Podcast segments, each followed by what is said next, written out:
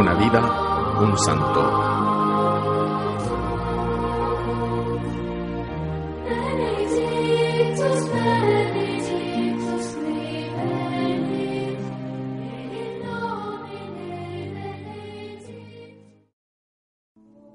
La fiesta de los santos apóstoles Pedro y Pablo es con razón un día grande para la Iglesia. Los católicos hacemos coincidir esta jornada con el Día del Papa, debido a que recordamos la obligación de amor, fidelidad y obediencia que tenemos hacia el sumo pontífice, sucesor de Pedro en la diócesis de Roma, cabeza de todas las iglesias. La historia nos enseña sin el menor atisbo de duda que San Pedro fue martirizado en la primera persecución de Nerón y que San Pablo encontró la muerte pocos años después, bajo el mismo emperador. El uno, según la tradición, murió crucificado cabeza abajo, mientras que el otro, apelando a su condición de ciudadano romano, fue decapitado. Estos dos apóstoles, tan distintos en su personalidad y en el desarrollo de su labor misionera, coincidieron en lo fundamental, tanto en la vida como en la muerte. Ambos eran dos enamorados de Cristo y de su mensaje.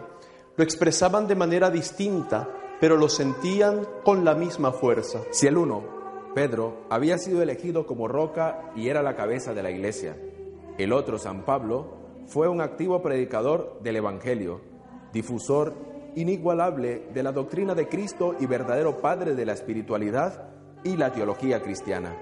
Ambos, además, tenían sendas manchas en su historial. Pedro, porque había negado a Cristo tres veces en la noche del Viernes Santo. Pablo, porque había sido perseguidor de los primeros cristianos y colaborador en el martirio de San Esteban.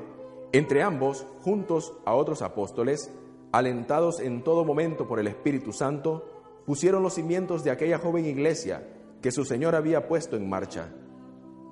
Pero si en los demás santos conviene admirar su personalidad, sus virtudes y también el ejemplo que nos dejan, tanto de amor a Dios como de amor al prójimo, en este caso hay que considerar, además, que se está haciendo con su patrimonio espiritual. Y eso es lo que conviene analizar cuando se estudia cuál es la misión del sucesor de Pedro, el Papa.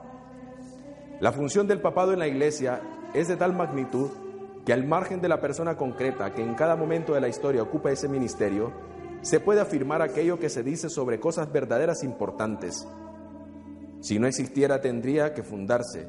Afortunadamente para nosotros Jesús es el fundador de la Iglesia.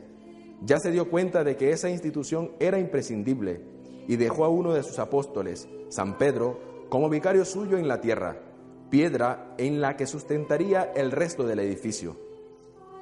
Así pues, en la fiesta de los santos apóstoles Pedro y Pablo, día en que recordamos la misión del Papa, conviene hacer como el cardenal Newman, brindar por el vicario de Cristo en la tierra y por la propia conciencia.